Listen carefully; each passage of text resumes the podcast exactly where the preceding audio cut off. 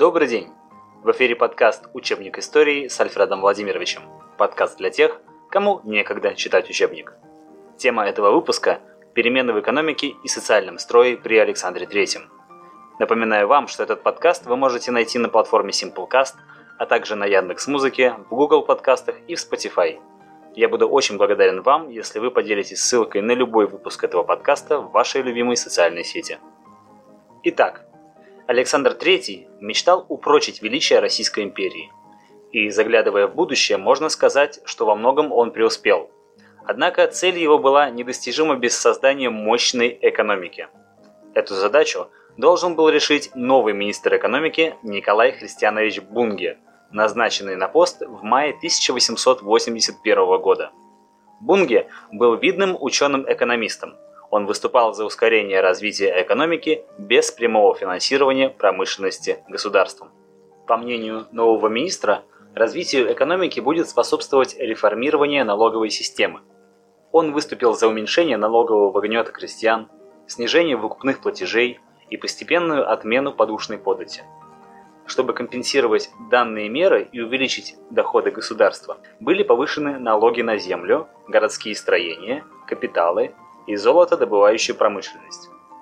Также были введены налоги на наследство и загранпаспорта, повышены акцизы на табак, алкоголь, сахар, увеличились таможенные пошлины на ввозимые из-за границы товары.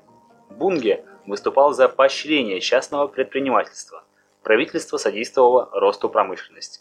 В это время было проведено существенное сокращение армии, что приносило в бюджет дополнительно 23 миллиона рублей в год. Однако полностью ликвидировать дефицит бюджета Бунге не удалось. Через 6 лет, в 1887 году, Николай Христианович Бунге ушел в отставку, а его пост занял Иван Алексеевич Вышнеградский, ученый-механик, изобретатель и финансист. Новый министр видел свою задачу в нормализации денежного обращения. С этой целью Министерство финансов накапливало большие суммы денег, чтобы затем активно участвовать в сделках на зарубежных рынках.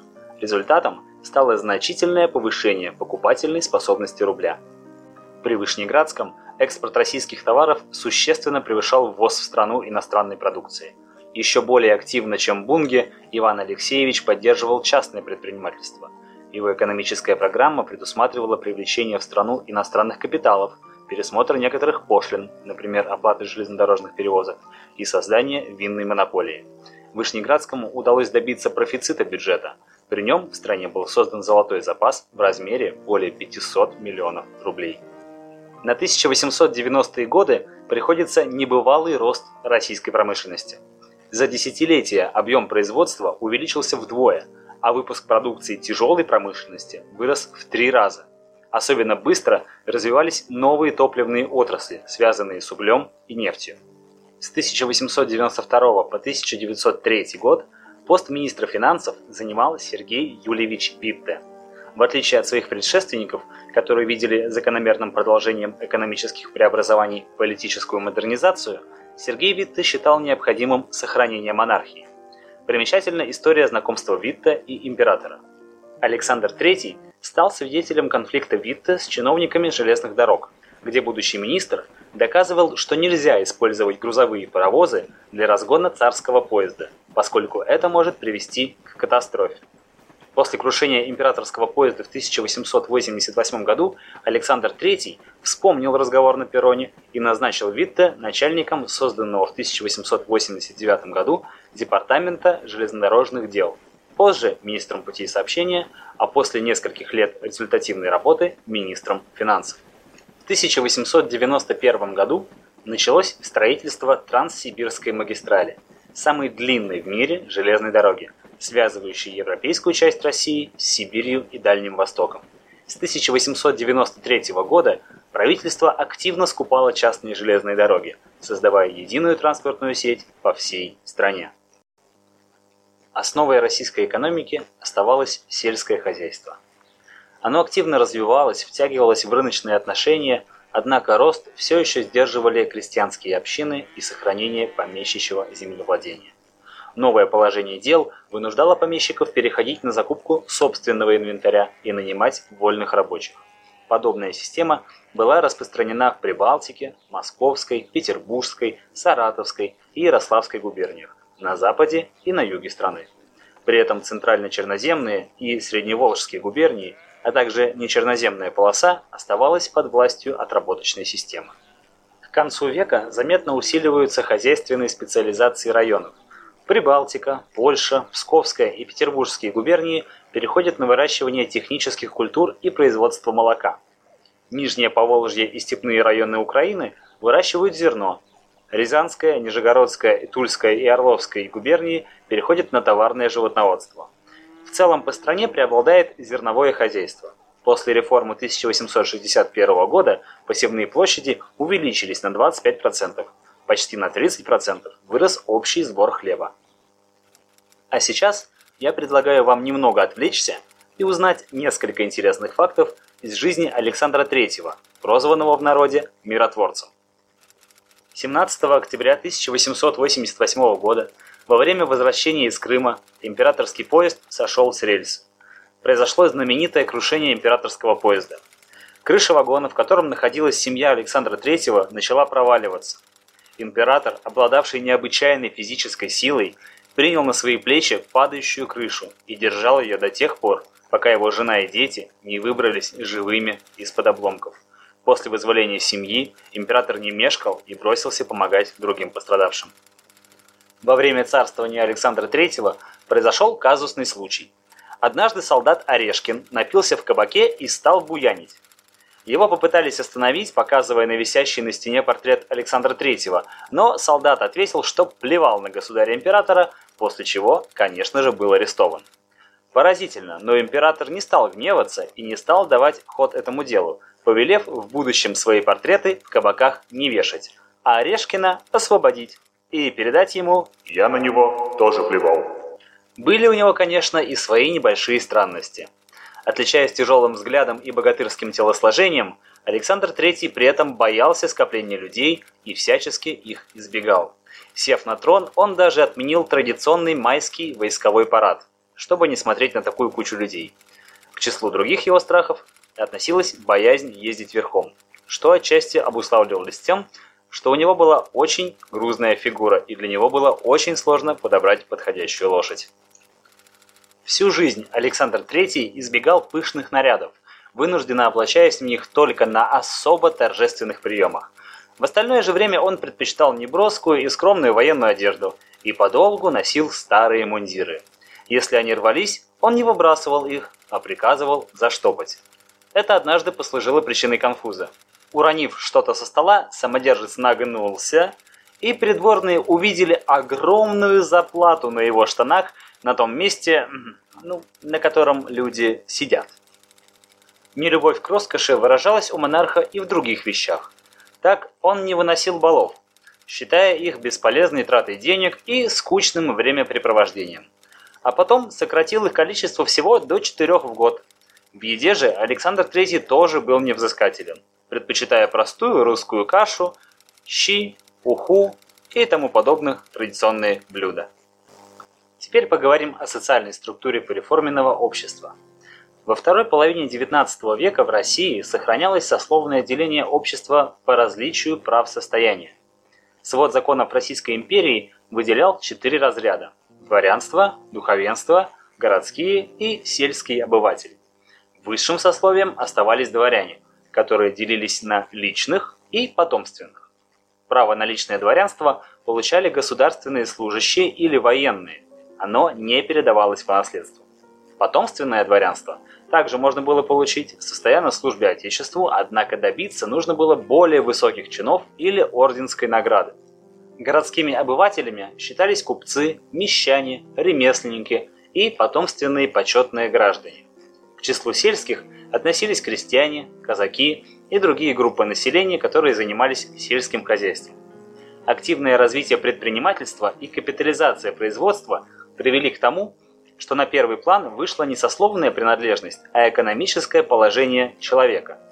В стране начинает формироваться буржуазное общество с двумя его основными слоями – буржуазией и пролетариатом. Также во второй половине XIX века складывается еще одна общественная прослойка – интеллигенция. Ее представители профессионально занимались умственным трудом и художественным творчеством. Подавляющее большинство населения, как и прежде, составляли крестьяне. Они входили в общины, те, в свою очередь, составляли волость. Отмена крепостного права привела к серьезным изменениям внутри крестьянского сообщества. Усилилось расслоение крестьянства, стало резко заметным богатство одних и бедность других. Символом зажиточности были лошади, необходимые для обработки земель. Безлошадный крестьянин – деревенская нищета. К концу 1880-х годов на европейской территории России 27% дворов не имели лошадей. 29% имели только одну. Эти уже считались не нищими, а просто бедными. То же время до 25% домов владели более чем 10 лошадьми. Они скупали земли, нанимали рабочих и расширяли свои хозяйства, богатее и богатее. Разница чувствовалась не только в экономическом положении. Часть крестьян придерживалась дедовских обычаев коллективизма, общины и социальной защищенности. Другая часть стремилась к самостоятельному ведению хозяйства. Общинные порядки их стесняли. Подобные настроения подрывали общинные устои. Многие крестьяне, спасаясь от нищеты, уходили на заработки в города. Длительное отсутствие мужчин увеличивало роль женщин в крестьянском самоуправлении. Меньше времени уделялось воспитанию детей и передаче им опыта ведения хозяйства. Крайне низкой оставалась грамотность сельского населения. По данным на 1897 год, она составляла всего лишь порядка 17%. Процессы расслоения шли и в дворянской среде, из-за притоков привилегированное сообщество выходцев из других сословий. При Александре II с такой ситуацией пытались бороться, повышая классы чинов, дававшие личное и потомственное дворянство. Тем не менее, к концу XIX века численность дворян увеличилась вдвое, но их политические позиции значительно ослабли. При зачислении на службу стала учитываться в большей степени подготовленность к ней, а не сословная принадлежность. Это привело к тому, что накануне 20 века численность потомственных дворян среди офицеров составила всего лишь 50%, а госслужащих средних и высших чинов всего 30%. Большая часть дворян теряли связь с землей, жалование на службе было их единственным источником дохода. В год крестьянской реформы 88% дворян были помещиками, а в 1895 году всего лишь 40%. Многие дворяне сдавали земли в аренды и под залог, получали средства от выкупной операции и участвовали в строительстве железных дорог, организации промышленного производства, страховом и банковском деле. Они становились владельцами крупных предприятий, скупали недвижимость и ценные бумаги. Другая часть дворянства пополняли ряды интеллигенции, становясь врачами, юристами, художниками, артистами и писателями.